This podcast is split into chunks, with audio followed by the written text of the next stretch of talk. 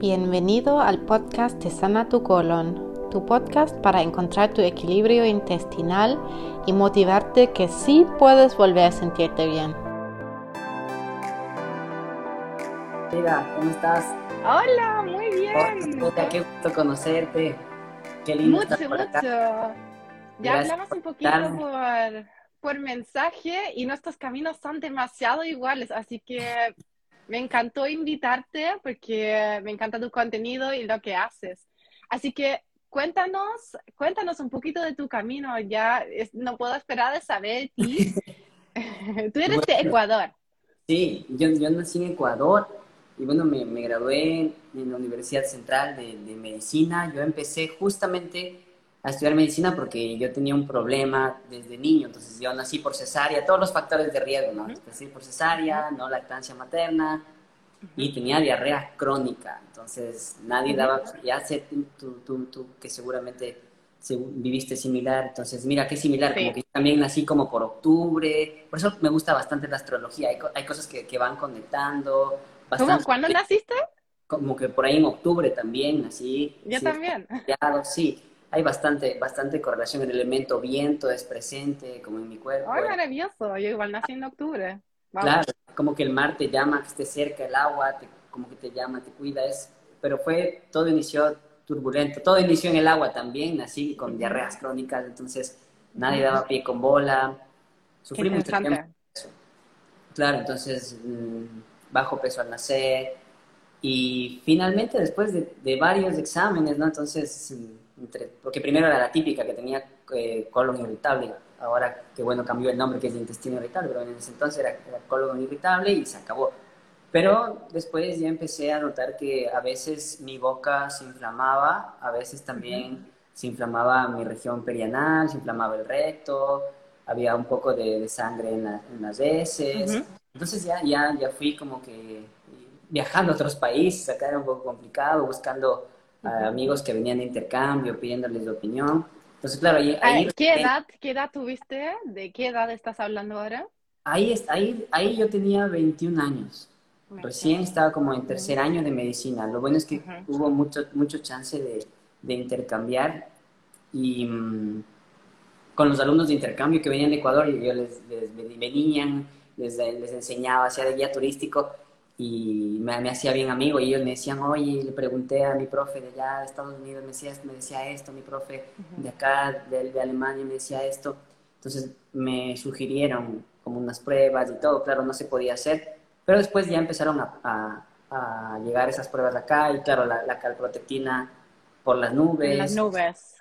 Claro, y después ya en, las endoscopías también ya, y ya había inflamación, entonces dijeron, claro, es que lo tuyo es la boca, y también había sido una porción del duodeno, y al parecer el recto también, entonces es, es total, entonces es, es, como más para Crohn, y bueno, ese, me dieron primero, después pasaron un par de años, pero yo igual como que con, con los tratamientos, todo, no me sentía tan bien, y también tenía insuficiencia pancreática, se les pasó, o sea, además, sobre añadido tenía insuficiencia pancreática.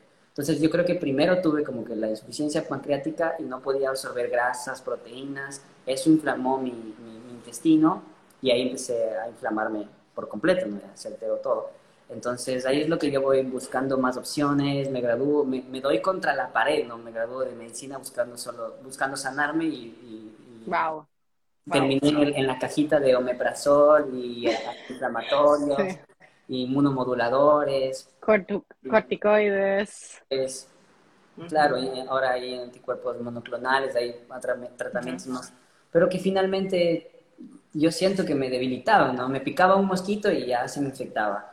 Eh, tenía cada rato, como yo pasé un buen tiempo en, la capital, es bastante frío, era gripe, gripe y, que sí, después de la garganta, entonces me sentía mal. Entonces ahí buscando más opciones, yo creo que lo más importante fue escucharle a la vida, como que, porque el, deseo de, sanarme. Entonces le fue escuchando y ahí fue como que trabajar, empecé por los alimentos, sí, tenía algo de resultados, pero después ya metiéndome más profundo, finalmente el alimento es, es una energía, ¿no? Es, es, es información, es un elemento. Exacto finalmente el, alimento también es emoción y descubrí que también tenía que trabajar las emociones, ¿no? Entonces... ¡Wow!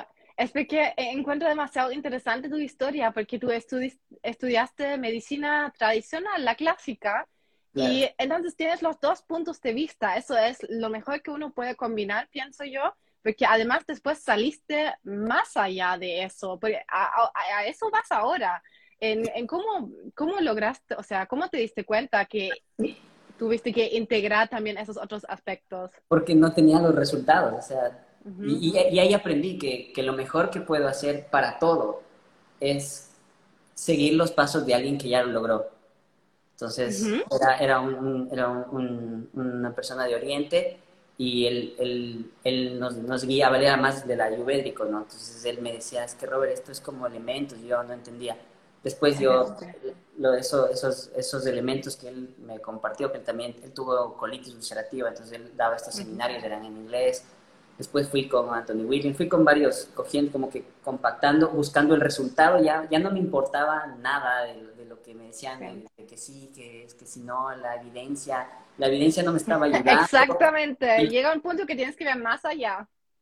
Y creo que la vida, imagínate como yo mi mente cuadrada de, doctor, es que la evidencia y eso no tiene evidencia, pero Dios mío, yo, yo estoy haciendo todo, todo, te, te juro, yo, hacía todo, no gluten, no me restringía y, iba 12 veces al baño y, a veces el, ambiente del hospital puede ser bastante cruel, me dice, oye, ya vas al baño como 8 veces, y yo como que, mm", y es como que es feo y sientes ese dolor y, y te quedas...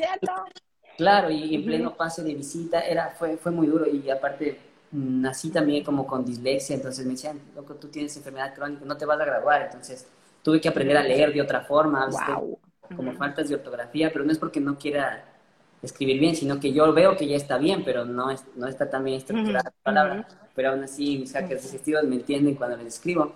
Entonces hay mucha correlación también con la parte de, eh, a veces hay Asperger, hay ciertos grados de autismo que también tienen por la permeabilidad intestinal. Entonces yo veo que quizás también por mi parte de la dislexia era otro factor más, además de la cesárea. Entonces la vida, la, la vida llegó a un punto en el que, y yo eso es lo que siempre les digo en, los workshops que armo, les digo, que no esperen a que, a que sea tan como que un jalón de orejas. La vida te avisa, te, te habla despacio, pero también después te lleva de la oreja. Entonces yo, yo creo que esperé mucho tiempo, pero finalmente fue así. Lamentablemente fue a la, a la a la mala. En mi caso lo mismo. Sí, en muchas personas creo que pasa eso. Sí. Y no, es necesario, o sea, se puede, ahora yo creo que hay, herramientas como para que todo sea más suavecito, que sea como más armónico. No necesitas aprender solo por, con el palo, sino también puedes aprender por, por la visión, por la experiencia ajena. Y prevenir, sí. Claro. Vi una, eh, una pregunta más adelante que nos hicieron sobre el origen de estas enfermedades. ¿Qué, qué piensas tú sobre eso? ¿Por qué, por qué te vas pasa eso? ¿Tienes una razón? ¿Encontraste alguna en el camino? Claro, mira, son, son varios factores que como que los gastroenterólogos se olvidan. En mi caso, fue desde nacimiento tuve los factores de riesgo. Claro. La cesárea, no tuve lactancia materna, mi mamá se le secó. La dislexia que estos trastornos suelen asociarse a alteraciones en la permeabilidad del intestino. Entonces, claro, como el intestino deja pasar todo, y aparte yo no, tenía jugos, no tenía un buen ácido clorhídrico, no tenía enzimas pancreáticas para derretir las proteínas o las grasas, todo lo que entraba, a pesar de que era saludable, me inflamaba. Entonces, entonces claro, y, y comía muy rápido, entonces imagínate, entonces era como que yo mismo me, me, ponía la, y aparte todo el tiempo me dio depresión, entonces todo la comida así, oh, claro. Sin, gusto, entonces el estómago se apagaba, ¿no? Después ya leyendo, viéndola para hacerse todo, entendí esto de la bilis negra, pues yo creo que ahí fue como que mi espíritu se apagó y como mm. el estómago representa el sol, ¿no es cierto? Es como, como el fuego, el páncreas también, es como ese brillo. Hay un, hay un artista que se llama Alex Gray, que él, él publica una, un, arte bien lindo en donde está el ser humano como conectado con la divinidad, con la fuente, y hay una luz enorme, y irradia esa luz, y al otro lado está un humano como triste, abandonado, y alrededor de ese ser humano un montón como de larvas astrales, como mosquitos, bichos que lo están drenando. Finalmente yo siento que yo estaba así, entonces claro, todo lo que probaba, entonces se apagó mi fuego interno y se apagó mi digestión.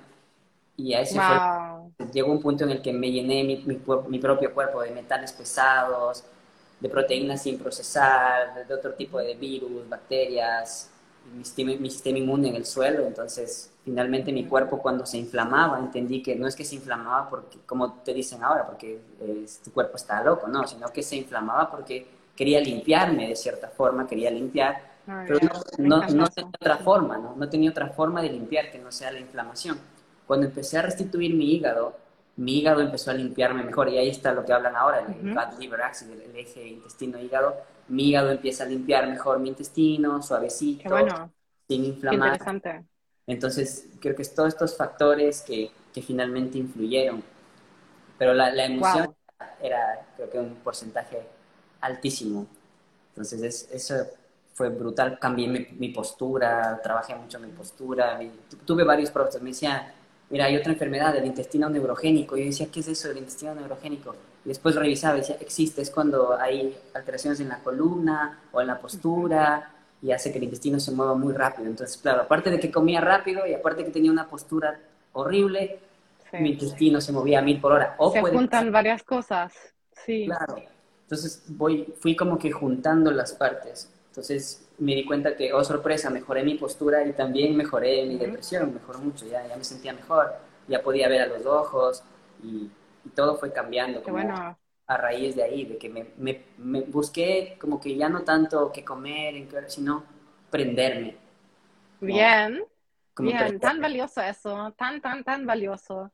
Eh, eh, ¿Cómo fue ese momento? ¿Tomaste la decisión de hacer un cambio más a lo emocional y en consecuencia tu digestión mejoró solo, básicamente? Claro, definitivamente. O sea, el momento en que empecé como a observarme, sin juzgarme. Entonces ahí me di cuenta. Entonces, y es lo que yo hago, como que empiezo siempre por la boca, porque digo, todo empieza, como, como tengo esta, esta filosofía de que como las cosas empiezan, es muy probable que así terminen.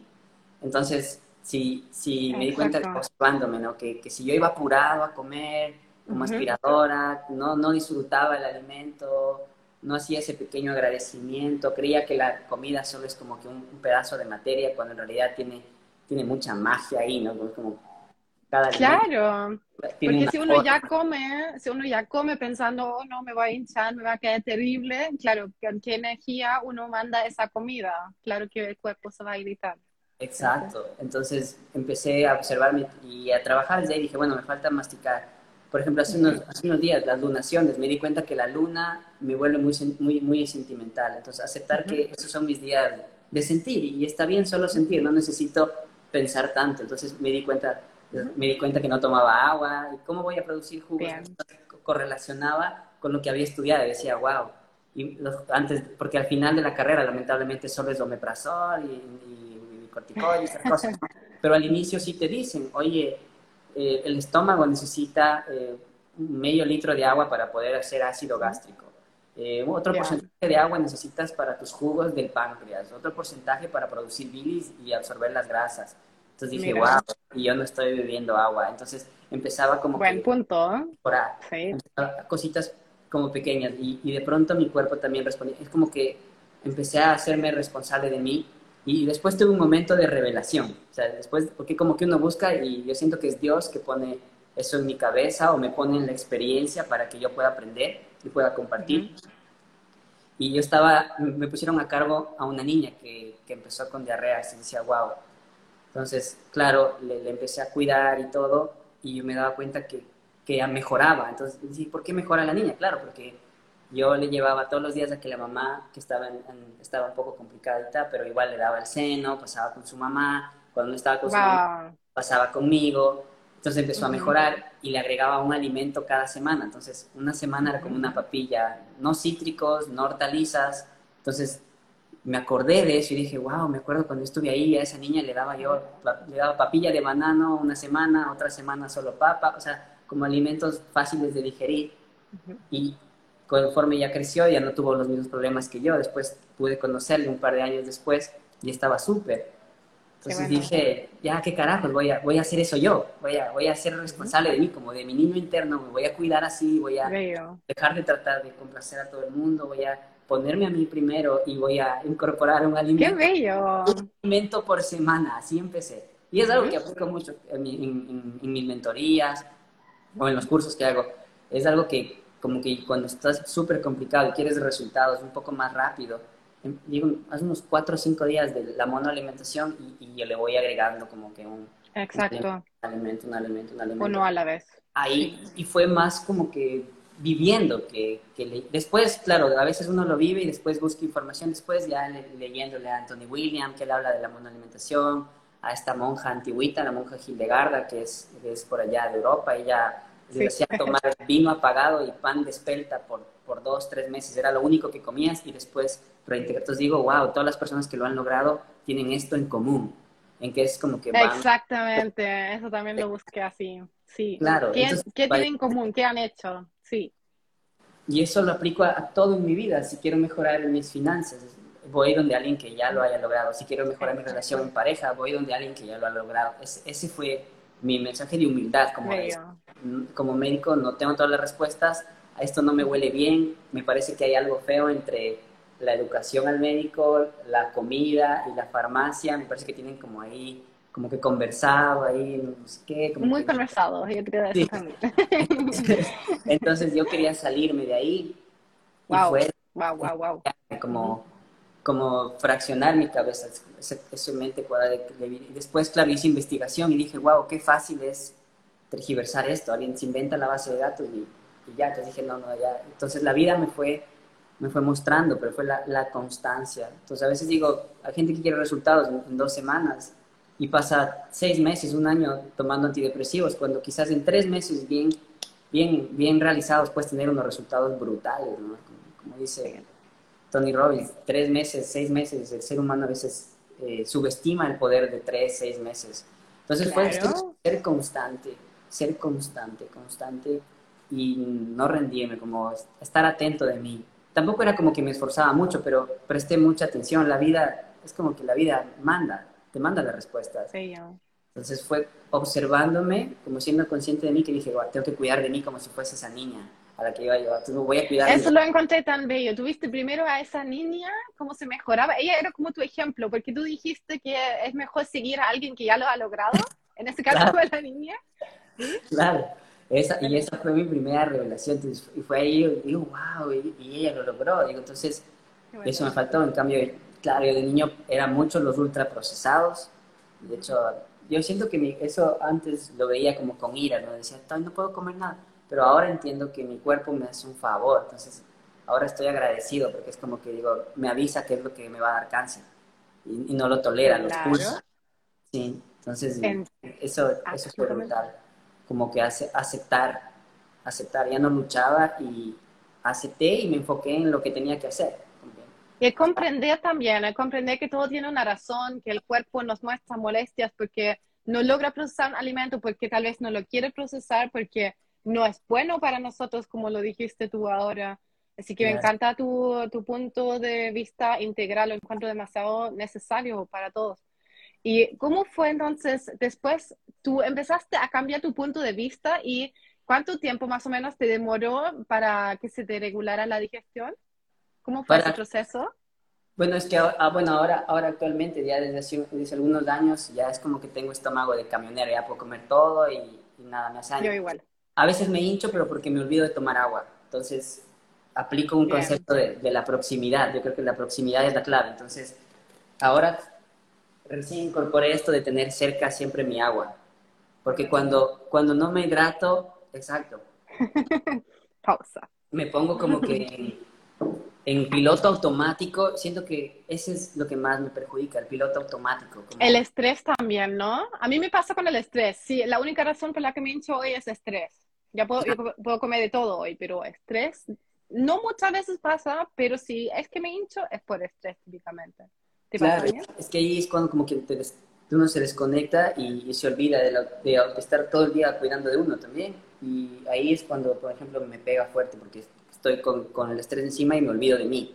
A veces que en cambio, por ejemplo, estoy con el estrés encima, pero estoy atento, lo hago más despacio, estoy, estoy presente y, y me va súper pero siempre es por, por, por pequeñas cositas, con el agüita, así, entonces, pero darme cuenta de todo eso fueron casi unos ocho años en, en, en esta, ya, genial. En, uh -huh. ese, en, ese, transcurso de, de, lograrlo, porque es como pero... que vas, vas, de pequeños pasos, ¿no? Como, oh, me di cuenta de esto, oh, ahora oh, esto, Fue lo mismo en mi caso, pero es demasiado valioso porque ahora lo puedes entregar a otros pacientes ese conocimiento y ellos seguramente lo logran aplicar mucho más rápido si se dan cuenta y si toman esa decisión, logran salir adelante mucho más rápido. Definitivamente, es que esa, es la idea, que no se demoren. A veces hay gente que en tres, cuatro semanas está súper. Hay casos que no son tan, tan graves, hay casos que es gastritis, un poco más. Porque claro, yo sí llegué al punto de, hacerlo todo, ¿no? o sea, a mí sí fue como que, como exo soy como juiciosito, me gusta hacer, pues me decían, Robert, tienes que tomar esto, y tomaba los antiespasmódicos, los moduladores del, los inmunomoduladores, tomaban. Entonces, cuando me dio depresión, me mandaron también pastillas para la depresión, para la ansiedad. Entonces, tomaba todas las pastillas y no estaba viendo los resultados y me empezó a, incluso a dar gastritis y reflujo. Entonces, creo que ahí topé fondo, que creo que no es necesario y ahí dije, wow, tengo que buscar algo porque todo, imagínate, dije, estos seis años que estudié no me sirvieron y sigo igual. es tan fuerte escuchar eso de un médico. O sea, yo nunca, realmente nunca he hablado con un médico sobre eso tan directamente, sobre todo alguien que lo ha vivido. Entonces, sí, ya, ya tenía como, ya pensaba que era así, pero ahora escuchando de ti es como, wow, ok. Um, es que creo que siendo honesto con uno es como se logra. Si no eres honesto contigo, no vas a lograr los resultados. Es, como que sin querer estás, estás por ejemplo, al menos las, las, primeras etapas que sí hay como que restringir un poco, hay que, hay que ajustar Exacto. ¿cierto? las primeras etapas. Entonces, hay veces que si estás como que igual estás picando y no eres honesto contigo, no, no es que no he comido nada, a veces que, que, lo haces inconsciente, muchas veces no te das cuenta y estás comiendo ahí algo que te está inflamando. Y en la etapa principal, donde está eso como que vivito, está ahí, hecho fuego, inflamado, necesitas en verdad ajustar. Y, y, no solo era eso, era como mi energía masculina.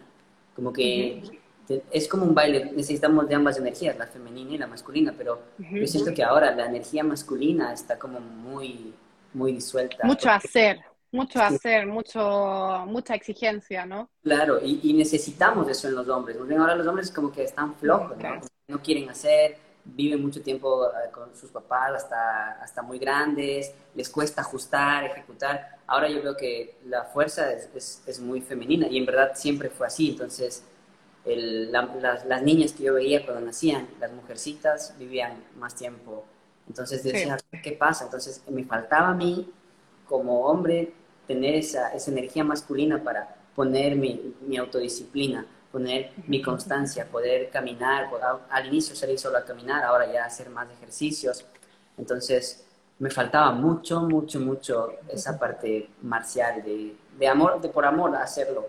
Entonces yo digo, ahora se habla mucho del amor propio, pero amor propio también es eso, como, aunque no quieras hacerlo, sabes que te va a hacer bien. O sea, por ejemplo, las duchas de agua fría a mí me ayudan muchísimo, de, agua helada, y no me gusta. Súper valioso. Pero me encanta cómo me siento después de la ducha. Sí.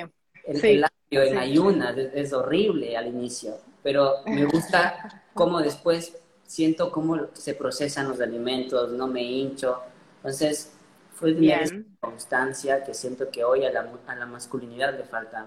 A, a, las, las, chicas, que son, consulto también bastante, y a los chicos les ayudo también a desarrollar esto. Entonces, a veces uso ahí los como a, los hombres cuando a comer a veces ají aplastado, como para que se dijera mejor y les da de nuevo esa energía.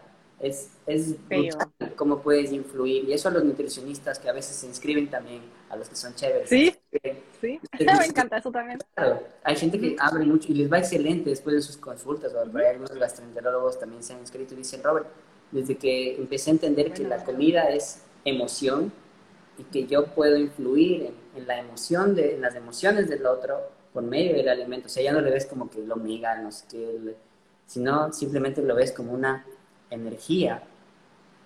Yo, esta, esta, esto está contando un médico, me encanta. No he escuchado ningún médico hablar así. Me encanta mucho escucharte. Bellísimo. Y también, también para todos los que estén escuchando, escuchan la historia de Robert y tal vez eh, cuento un poco de la mía también porque lo han pedido.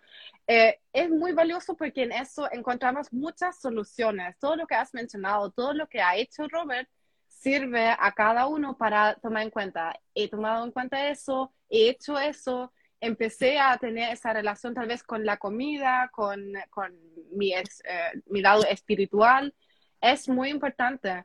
O sea, en mi caso fue absolutamente lo mismo porque vivía tal vez un poquito diferente porque nací sana, por suerte, estaba enferma igual como niña, tenía mucho gripe, mucha bronquitis, eh, pero aparte de eso, siempre vivía una vida bastante sana, tal vez muchos ultraprocesados igual en la comida, pero eh, aparte de eso, estuve bien siempre. Pero lo que me detonó el Crohn en mi caso fue el estrés, absolutamente, porque vivía un periodo de mucho estrés en Alemania, estudiando también, y eh, me empecé a autoexigir muchísimo y sentía que se me empezaron a desarrollar intolerancias de la nada, porque antes nunca tuve molestias digestivas. Eso tal vez eh, nos diferencia un poco, pero de la nada se me detonó el Crohn y eh, así eh, tuve que ver qué, qué hago con eso, porque no tenía idea qué era, nunca había sufrido de algo así. Y yo no quise tomar medicamentos en ese, en ese momento. O sea, en el comienzo, después de mi diagnóstico, sí comencé con medicamentos, pero em, yo pensaba que se iba a ir con eso, aunque como que había leído que el Crohn iba a durar, no sé si te pasó eso, que no le pusiste tanta importancia al comienzo, yo dije que, ok, va a tomar medicamentos y se va a ir.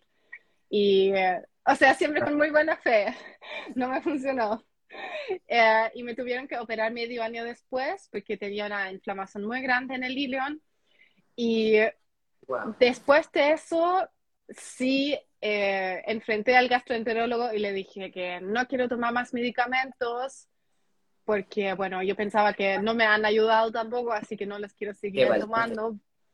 Muy valiente, yo, yo tuve que enfrentarlo y lloré porque me cuesta mucho, porque era una tremenda autoridad para mí que me decía, tienes que tomar medicamentos, si no, cosas terribles pueden pasar. Y yo dije, pero no quiero. Y em, así dejé de tomar medicamentos un día después de la cirugía. Y ese... de la cirugía te decidiste? Sí, porque lo tomé como un renacer, lo tomé como, ok, no pude evitar la cirugía, la cosa ya era demasiado inflamada, dije que, bueno, eh, tomamos eso como un nuevo comienzo, la cosa está afuera y ahora dejemos que todo se sane y empecemos desde cero. Y así fue, de hecho, y creo que lo que hizo toda la diferencia fue esa decisión de hacer un cambio en la vida. Incluso si no hubiera hecho la cirugía, solo esa decisión pienso que hace toda la diferencia en los pacientes y lo veo especialmente en los que tienen diarrea crónica como lo contaste tú de la niña, que se curan como de la nada, que realmente con más hacia lo emocional. Y he visto eso en mis programas también, pacientes con diarrea crónica de hace años toman la decisión de cuidarse más a lo emocional. Y claro, cuidan la alimentación y todo, pero eh, el autocuidado hace que de repente y dentro de días se va esa diarrea crónica. Y dicen que, ¿qué pasó? Y yo no puedo decir qué pasó porque es como, es casi magia, pero es esa decisión, pienso yo, esa determinación. ¿Qué piensas tú sobre eso? El, es que tomar la decisión. Es que en realidad es como que no, no somos solo esto. O sea, tenemos como el cuerpo astral, otros cuerpos que algunos pueden ver, o se ve en la foto Killian también, para los que les gusta la parte más científica. Se puede ver. Y, necesitas alimentar esos cuerpos, como tu cuerpo emocional, tu cuerpo mental. Entonces, si, tú no, si tú no te haces responsable de qué estás poniendo, no en tu, solo en tu boca, sino en tu emoción, estás poniendo en tu mente. Por ejemplo, esta, esta conversación nos nutre a los dos, a las personas que escuchan. estás poniendo en tu cabeza un alimento mental y eso se va a ver reflejado en tu cuerpo mental. Va a ser algo bonito, va a ser luz, Sí, igual tienes emociones bonitas, espero que escuchando esto la gente se sensibilice, porque con la emoción, cuando te hartas, ahí puedes lograrlo. no, no, no, te, no te, ni gastes tiempo escribiendo objetivos. Solo el día que dices, estoy harto de esto. Eso. Y a ese punto uno tiene que llegar. Esa es la cosa, que uno muchas veces no quiere hacer cambio, como que uno no tiene demasiada motivación hasta que uno toca fondo. Eso me pasó a mí y te pasó a ti también. es harto, ahí se escribe entonces yo siento que el, estar atenta de ti, el demostrarte ese amor propio que hoy se habla, hace que esos otros cuerpos también crezcan para bien, se sanen. Entonces, claro, vas a tener otro tipo de emociones, porque te estás, yo a veces hay pacientes que les digo, tienes que dejar de vivir en tu casa con tus papás. Y, ¿Cómo hago? Aprende estas habilidades, mejora, ¿sí? Y, y, se sanan cuando ya no viven en sus casas, porque sufrieron traumas de niños, todo. Entonces, ¿cuánto importa? Y claro, es porque definitivamente el rato que haces autocuidado, que eliges bien tu círculo interno, estás seleccionando qué pones en tu cabeza, qué libros, qué, qué audiolibros, estás alimentándote todo, porque no, alimentarte no es solo la comida, la comida es información, es emoción, es energía, pero también te alimentas de las otras emociones. Y si eres altamente sensible, ¿sabes? Como que todo eso oh, se viene para adentro y a veces puede ser algo, algo lindísimo o también puede ser algo bastante, bastante feo. Entonces puede ser un don o una carga entonces yo creo que es, es esencial que, que, nos alimentemos a todo nivel, emocional, mental, energético. A veces no necesitas estar solo pendiente en la comida, a veces necesitas ir a hacer el amor con tu esposa, necesitas ir a darte una caminata, una hora más de sueño, una ducha fría, a veces... Exacto, esas pequeñas cosas. Sí. como que definitivamente, si, si, no, es como la niña, ¿no? No, no, no, no servía de nada si yo no le marcaba con cariño, si no iba con gusto de la mamá. O sea, es, donde pones tu atención, pones tu energía y eso hace que todos tus cuerpos se vayan armonizando. El cuerpo que al final cambia es este, pero primero cambian los más superiores, el, el, etéreo, el mental, el emocional y, y, al final cambia esto. Entonces, tienes que empezar desde arriba para que abajo cambie. Entonces, definitivamente es, brutal. Bárbara Brennan, a los que les gusta como que las... Porque a veces, yo, a veces creen que yo hablo porque me invento, pues está ahí, yo leí de esta chica, que eso digo, la mayor parte de maestras son mujeres. Los, hombres estamos bebiendo mucho en, en, esta época que ha pasado tanto. Qué bueno, pero qué bueno que lo que, lo que está haciendo está genial. Y siempre digo lo mismo a mis pacientes. Primero, tienes que estar bien tú y después tu digestión va a estar bien. No es que tú vas a estar bien cuando tu digestión por fin esté bien, claro. que primero tienes que tú estar bien, así tu intestino se pone en calma y se puede regenerar. Claro. Es que es, ¿Qué, ¿Qué dirías a, o sea, leí una pregunta justamente de una mujer preguntando por una hija, creo que era de cuatro años, que le diagnosticaron Crohn y ahí te quería preguntar, ¿qué aconsejas a otra persona para cuidar a esa niña? Ya, en niños que vigilen mucho el ecosistema de los padres. Probablemente algo está pasando entre papá y mamá, o, algo, algo, el ecosistema. Primero me fijaría en el ecosistema. En cuanto a alimentación, haría como una reeducación del intestino, quizás de cuatro años, dependiendo, dependiendo la mamá. Si es una mamá valiente, haría como monoalimentación y agregar un alimento cada, cada semana. O si no, restringiría las grasas para la tarde nada más. Cuando el sol está bien fuerte, tenemos mayor capacidad de derretir las proteínas y las grasas. Entonces a veces me pasa eso, que tengo pacientes que quieren todo el tiempo estar comiendo. Ya, ya, ya entendí a la mala que no es, no es cierto lo que te dicen que todos los platos deben tener grasa, proteína y carbohidrato. Puedes comerlos por separado, sobre todo si tienes problemas digestivos. Entonces yo haría con esa niña dejar una brecha entre quizás las 12 del día y las 5 de la tarde para grasas y proteínas y el resto del día monoalimentación con que no sean cítricos ni hortalizas como la mañana hidratación, masajes en el, en el, en el estómago pasarle el huevito para que, el huevo absorba toda esa emoción que está ahí también y botar después del huevito. Sin besitos en el, cordón umbilical. A veces suele ser que el parto es muy, muy intenso. Entonces, besitos en el, en en el pupo ayuda mucho. Eh, masajitos en, ese centro que es el que más. Porque finalmente, es, claro, debería ser el segundo cerebro, sí, pero antiguamente esto ya lo sabían. Sabían que es de Lara, los samuráis sabían que ahí es donde se aloja el alma entonces, cuando el espíritu está, está inseguro de, de, haber encarnado en este cuerpo, ahí es con los problemas digestivos, como que uno a veces medio como que se arrepiente, la ve compleja, dice, de madre, estos papás y esto, y dice, pero como no entiendes que ellos, tú los elegiste y todo, es como que dices, hijo de madre, ¿será que encarno o no encarno? Entonces el, el, alma está ahí como que en duda hasta poder coagularse bien. Pues claro, las emociones se dispersa, ese centro que es tan poderoso, y ahí te entran en lo personal yo creo que siento que esa emoción es, también se puede representar como las larvas del astral, cosas, entran cosas antiguamente... Entrando muy a lo, espiritual, me encanta el tema y vamos. No lo hablo tanto porque hay gente que como que no resuena tanto con eso, pero yo al 100%. Es que definitivamente vas a, te seguro que a ti te pasó que, que llegas a un punto en donde ya te lees los libros actuales y te vas a los antiguos. Tienes que entrar a lo espiritual. Y te vas a ir metiendo y te vas como que a la astrología y todo. Y antiguamente los médicos, los sanadores, no necesariamente eran médicos para ser sanadores, había mucho como que eh, trabajo en equipo. Eh, a veces entraba el médico con el cura para como medio, medio exorcizar a la persona, trabajaban lo físico, lo mental y, y sacaban, porque finalmente va a sonar un poco, un poco, un poco dar, pero si hablamos de que la emoción influye, ¿no es cierto? Si podríamos ver la emoción ¿qué forma tendría si es como que el resentimiento, la rabia, la frustración, la ansiedad? ¿Qué forma tendría? ¿Y por qué las personas que podían ver esto las dibujan así, como que, mm, como que dibujos oscuros, medios como sí. ¿Y por qué cuando veían las emociones como la alegría, la, gratitud, dibujaban ángeles? ¿Y por qué hacían esta representación? Yo me di cuenta muchísimo, porque yo sentía, bueno, aquí intimando un poco, yo desde niño sentía eso.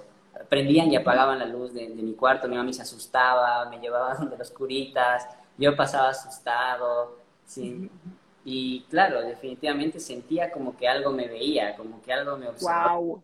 Era, era algo, algo, algo intenso, por eso que yo cuando se siento era, era tenaz.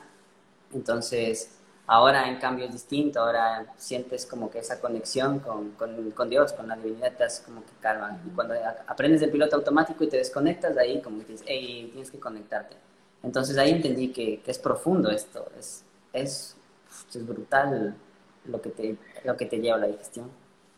Antes de seguir más con eso, eh, varias personas están preguntando cómo está eso del huevito que pasas ahí por la zona abdominal, si podrías explicar eso un poco mejor. Claro, por ejemplo, vamos a suponer que esto es que esto es como que el huevito, ¿no? Vamos a suponer, entonces, siempre vas acá al abdomen y empiezas por el pupo, porque aquí este fue la conexión con la madre. Entonces, por eso es que yo aconsejo mucho a las personas con problemas digestivos que sanen la relación con mamá y papá, siempre. Sanar no significa que tienes que hablar todos los días, pero sí perdonar. Y a, y a raíz de acá, como que girar en sentido... Eso es un huevo, un huevo de gallina.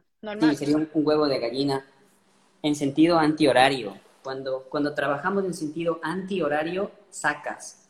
Y cuando trabajas en sentido horario, pones energía. Entonces, como que sacar, sacar. Buenísimo dato. sí, entonces, en sentido contrario a las manecillas del reloj, el huevito, empezar en el ombligo y hacerlo. O tal vez con un cuarzo, ¿cómo, cómo piensas sí, eso con un cuarzo? Puede ser también, este es como un medio cuarzo, entonces también puedes hacerlo un blanco. Como buscar el topaz. Los colores que más hacen bien a la digestión son los medios amarillos. Sí, el, medio del tomate también, que, que, a veces como que les cuesta como que tomar acción, como que a veces medio, entonces también ayuda el, tomatito, ayuda mucho el blanco cuando hay en cambio el caso opuesto, ¿no? Porque no sienten, y se estriñen en cambio, no sienten, les cuesta el placer sentir, entonces no sienten. Entonces ahí lo opuesto. Entonces sí, siento que hay una correlación brutal en, en toda la parte bioenergética del cuerpo. Que claro, ahora lo estamos redescubriendo. Hay estudios ya, como a algunos les gusta, así de evidencias. Ya hay con, con física cuántica, con medidores de electrones. Miren la, los átomos del lugar. Por ejemplo, si hubiésemos medido tu casa o, o mi casa, cuánta energía está produciendo antes del evento y cuánta produce después del evento, hay variaciones. Entonces es... Sí, me encanta, me encanta. No hay nada nuevo, es como que todo, todo se, se va repitiendo, se va repitiendo. Sí. Como los ciclos. Sí, entonces sí ha sido entender eso más. ¿Y tú, tú cómo, has, cómo has logrado como la presión que ahora tienes, ¿no? Que tienes una comunidad y que a veces hay, hay gente hay de todo, ¿no? Hay más exigentes, hay más chévere, como, como de todo en la vida. Buena pregunta que te podría hacer también, sí. Em, con, los, con, la, con la gente de Instagram, dices tú? En, claro, en general en Instagram no te siguen. ¿Cómo haces ahora que tienes más presión social? ¿Sientes que... ¿Sabes qué pasa? Eh, me pasa una cosa que a, a mi perfil realmente llega pura gente buena. O sea, yo estaba esperando todo ese tiempo como el punto cuando empiezan a aparecer como los, los que roban energía, los que son como um, mala onda, pero así, justamente hoy pensé que el 99.5% todo es positivo acá y eso es justamente lo que quiero hacer con la cuenta porque en todo, o sea, en toda la web, en Facebook, en grupos, en foros online, todos siempre se quejan de sus molestias y yo dije desde el comienzo que no voy a permitir eso en mi cuenta para nada. Si alguien se queja en algún comentario, siempre trato de igual darle como cambiarle el enfoque a eso, porque de eso se trata. Yo, si algo me molesta de gente que se está quejando, o sea, aunque se entienda a veces, pero em, yo necesito que siga ahí el ánimo positivo porque con eso las personas se sienten que hay esperanza y esa, esa es la meta de todo esto y de lo tuyo también cuando lo veo. Eh, lo que estamos haciendo es realmente dar esperanza a toda la gente con problemas digestivos crónicos porque mucha esperanza no hay ahí afuera. Te hacen creer que tienes que sufrir de eso siempre. Te hacen creer. tenemos que mantener esa buena, buena energía. Y realmente no pienso que me cuesta mucho para nada. Pienso que... O sientes que tú te has fortalecido también, como que ahora eres sensible, pero también como más fuerte, ¿no? Es como que yo siento que me pasaba así, no sé si a ti, es como que ahora entiendes que no es necesario ser insensible para ser fuerte, que puede ser sensible y fuerte al mismo tiempo, no sé. Por supuesto, por supuesto. Y otra cosa que me di cuenta que primero yo empecé a atender a, pacientes con mi propia experiencia realmente y lo que aprendí en mi formación de coach, pero que era como más en general, no tanto de la digestión. Cuando empecé a atender a pacientes y vi que les pasaba lo mismo que a mí y que realmente lograron ver éxitos y me dieron buenos testimonios, ahí fue que dije, wow, eso es, eso es increíble. Y eh, porque en el comienzo igual dudaba, vamos a ver si eso ayuda a alguien, pero después vi que realmente todos hicieron un cambio al 100% y logran salir adelante. Entonces, es, ah, es wow. igual, Dios, Dios puso eso en tu cabeza, de cierta forma, te hizo vivir las experiencias, te hizo leer los libros adecuados, es como que fue llevando. Y, por eso, como... en relación al clima, ¿sientes que, que, ha mejorado tu digestión ahora que vives como que un poco más cerca en lo, caliente? ¿Sientes que te sienta mejor lo caliente? ¿O te gustas más del frío de, de allá, de Alemania?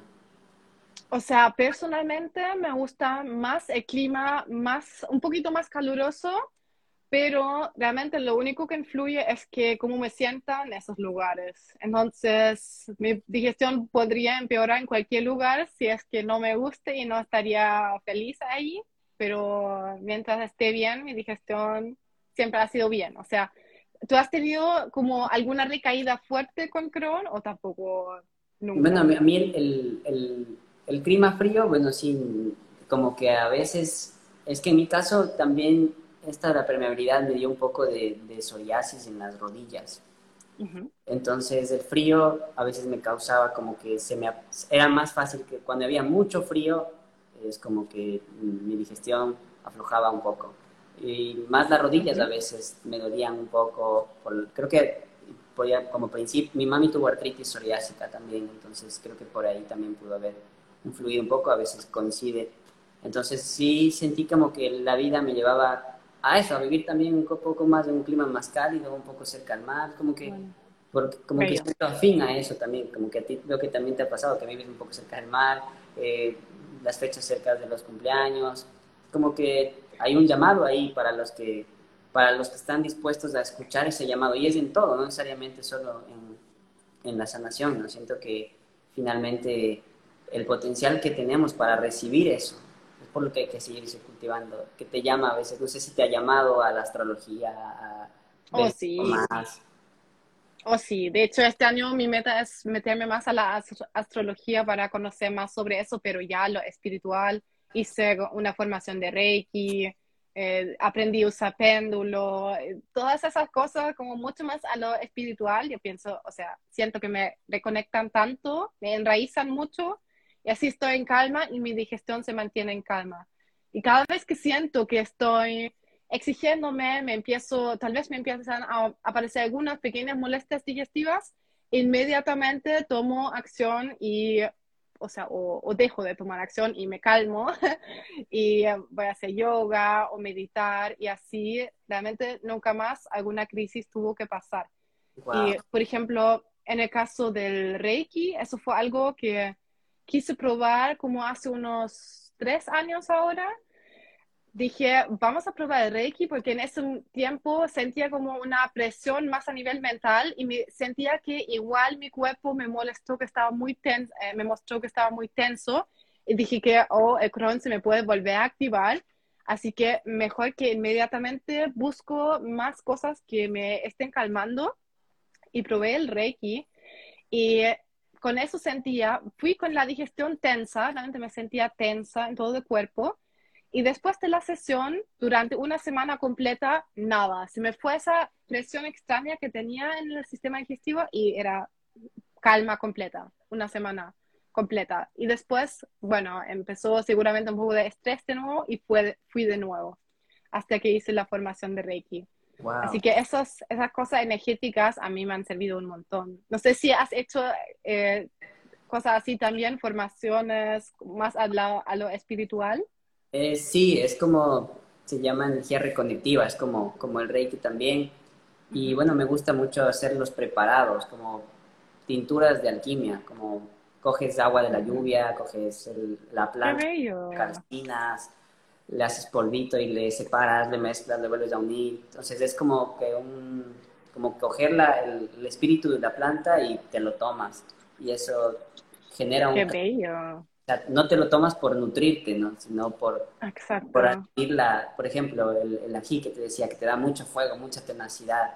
Entonces, yo le, uso mucho también en casos de hipocloridia porque te da ese, ese, vigor de decir, bueno, yo me voy a comer ese alimento, lo voy a integrar. Ya no estás como que mucho con miedo, ay, ese que me hace daño, no sé. Entonces, lo, lo uso bastante y wow, eh, me encantó eso. Sí. También para pacientes que, por ejemplo, tienen miedo de probar ají o han comido ají y les cayó mal, ¿recomendarías eso de hacerlo de esa manera y como tomar el alimento y decir que me vas a hacer bien y así te cae mejor? Para, para hacer eso, lo que yo hago siempre es una carta astral. Entonces, tengo el dibujo ahí y ahí veo los elementos. Entonces, si necesita fuego, ahí sí. Si no necesita, si ya tiene mucho, quizás no. Entonces, habría... Ah, a ver, la carta astral de la persona. Ah, ok, ok. Y ves si tiene mucho fuego en la carta astral. Ok. Ahí veo y según eso armo la alimentación. Hacen bastante similar, los ayurvédicos lo hacen como viéndote, te dicen, ah, tú eres así, tienes la cara así, sí. tú tienes fuego, tú tienes aire, tienes... pero a veces los ojos pueden ser engañados. En cambio, en la carta natal tú ves exacto ahí, como... Sí como qué elementos hay, qué signos, todo, cada elemento, y según eso armo eh, la alimentación o el plan o los ejercicios. A veces en los hombres, en los hombres es donde más uso el ají, que griten ¡ah! fuerte, porque es como que están pagados de ahí, entonces... Sí. más bien las mujercitas ya son más valientes, ya, de una, yo hago, sí, ya, chévere. Entonces los, hombres te quedan, quedan debiendo bastante. ¿Qué edad tienes? 38. Todavía vivo con mis papás bueno, vamos a dele, dele, dele, dele, más existe, o sea, en, ese caso, por ejemplo, te quería preguntar, hay, hay las dos, creo, ¿no? Hay gente que es mucha autoexigencia y personas que les gusta, no, o tienen problemas para, mm, para disfrutar. ¿Qué le aconsejarías a las personas que les gusta, que, que tienen problemas para disfrutar? Que son las que tienen problemas para disfrutar. Es porque, mm, ¿qué Muchas veces veo que lamentablemente muchas personas tienen que tocar fondo para dirigirse, para volver a dirigirse a sí mismos. Y claro, uno puede decirles que disfruten su vida, que hagan autocuidado, pero si no hay un gran porqué detrás de eso, en mi caso, en mi propio caso, honestamente, ha sido el miedo también de tal vez tener alguna decaída de Crohn, porque tuve una cirugía, nunca más quiero pasar por eso, y además me encanta ahora cómo mi cuerpo me avisa cuando algo no va bien en mi vida y me muestra síntomas. Pero llegar a eso, mm, uno tiene que encontrar su porqué. Porque, ¿Qué pasa? ¿Qué uno no quiere más? Yo creo. ¿Qué, qué es tu fondo? ¿Qué más, qué más nunca más quieres volver, eh, volver a vivir? y ahí entrar, encontrar las razones por las que practicas autocuidado. Y tal vez ver qué te hace bien, qué te enraiza, qué te hace estar tranquilo. ¿Qué son para ti esas cosas que te gusta practicar? ¿Tienes como una, algo que practicas? Sí, exacto. dedico toda mi mañana, toda mi mañana a estar en, en, en, estado pico. O sea, lo primero que hago es adquirir un buen estado emocional. Eso es lo primero que hago, porque sé que si en un estado emocional bajo voy a atender pacientes, no me va a ir bien. Si en un estado emocional voy a hacer un, entrenamiento, o hoy tengo una academia de digestión, o voy a la academia, o voy a hacer algún evento, no, no, va, no va a salir bien, porque es la, la intención y el estado en el que tú haces las cosas influye. Incluso en la comida, no es lo mismo sentarte, como hacían antes las abuelitas, una pequeña oración y, ahí sí comer, ¿no? Que solo tienen piloto automático y como aspiradora y pum, te hinchas, te ¿no? Entonces me dedico toda la mañana, empiezo como con respiraciones, ducha de agua fría, un poquito de tensión también, como para reforzar, trabajar mis dos energías. Entonces, Bien. lo que yo hago es dedicarme, pues, pongo música, si no, no voy directo al celular. Eh, Bien, importante eso. Yo también trato de hacer eso. Sí. Y, y de ahí hago como como mi meditación en movimiento, como más, dependiendo qué busque también. Si quiero como disolverme, es como que pongo mis ojos chinos y yo hago mis, yo hago así, muevo raro la cara, como que todo lo que mi niño interno haría, como sin un orden. Qué bueno. Y si quiero como que más energía, hago como flexiones de pecho, como tengo mucho que hacer, como que hago flexiones, tensión, eh, voy a tratar hago un poco de artes marciales, depende qué quiera alimentar. Entonces, por ejemplo, hoy día pues, muy, muy emocional, entonces hoy día fue como más respirar, soltar. Exacto. Exacto. Hubiera dicho lo mismo. Exacto. La otra semana que tengo, eh, hacemos entrenamiento, estamos lanzando un workshop que, que, está por ahí rondando y prácticamente ahí lo que yo hago es flexiones, es como no auto, no, no sobre exigirme, pero sí siento que... Soltar energía, como soltar... Como que darme esa potencia. Es que, Liberarte de la tensión. Claro, lo que pasa es que los hombres y las mujeres sí somos diferentes. El, hombre necesita autoexigirse mucho. Sí. Porque si no, se vuelve flojo. La mujer, en cambio, necesita simplemente recibir, porque la mujer ya es divina. En Egipto, cuando el hombre, cuando el hombre se volvía tan sabio como una mujer, le daban una peluca. Mi esposa hace pelucas es increíble. Entonces, yo digo, wow, eso, eso me dejó a mí mucha, una lección, que el hombre es el que debe como que esforzarse. Y ahora pasa al revés, a veces la mujer quiere sobreexigirse por algo que ya tiene, ya es divina, ya trae, ella solo tiene que mentalizarlo y lo llega. Pero más bien los hombres somos los que sí tenemos como que, como que exigirnos un poco, porque de esa forma el hombre trasciende, como es como poner muchas cosas y finalmente te libera y lo logras Mientras que la mujer es como más bien darse cuenta, ah, mira, yo ya he sido esto. Entonces, me encanta. Que, que, entiendes esto y es trabajar esa energía también. Entonces, a eso me dedico, a ver cuál, cuál más doy, cómo, cómo mantengo los dos, porque finalmente también soy esposo. Qué importante. Entonces, tengo que mantener mi energía masculina. Y eso me ayuda mucho a incluso tener como, como match con mi pareja. Cuando estoy bien, también ella me ve más sexy y yo la veo más sexy, como que es, es bonito. Y, eso me, me, ha llevado mi intestino y mi digestión como a entender el, juego de las energías, el juego de las Al final uno se olvida de la digestión, ¿no es así? Te pasa así también, me imagino. Que simplemente te enfocas en estar bien y tu digestión va a estar bien automáticamente. Sí, después entiendes que, y, y, no solo en mi digestión, es todo, por eso es que... Todo, todo, no me he resfriado en cuatro años, desde que, de hecho, desde que comencé con esta cuenta y vivir, a mi, vivir mi pasión, no, he, no me he resfriado. Y, yo también, y hay gente que dice, sí, pero es porque tú tienes tiempo. digo, yo empecé dedicándome cinco minutos al día. Entonces, Bien. la siguiente semana eran seis minutos, la siguiente semana eran siete, ocho, hasta que hoy son cuatro horas pero tienes que empezar. ¡Wow! Buenísimo, me encanta. Me cambiaron de trabajo, ya no tenía que ir al hospital, me salieron, fui profesor, me salieron otras oportunidades porque empecé a hacerlo. Sin cambio, es que no tengo tiempo. Nunca vas a tener tiempo. O sea, entendí lo, lo poderoso. Es la decisión, es la decisión. Y si no es la motivación atrás, claro, es difícil tomar esa decisión de ajustar tu vida a cómo a cambiarte a vivir a la playa. Yo también hice lo mismo, me fui a vivir a la playa. Y pude haber escogido otra cosa, pero tu bienestar cuando va primero, todo lo demás se arregla solo. Sí. Así que da miedo esas decisiones, pero vale demasiado la pena. Cuatro horas. ¡Wow!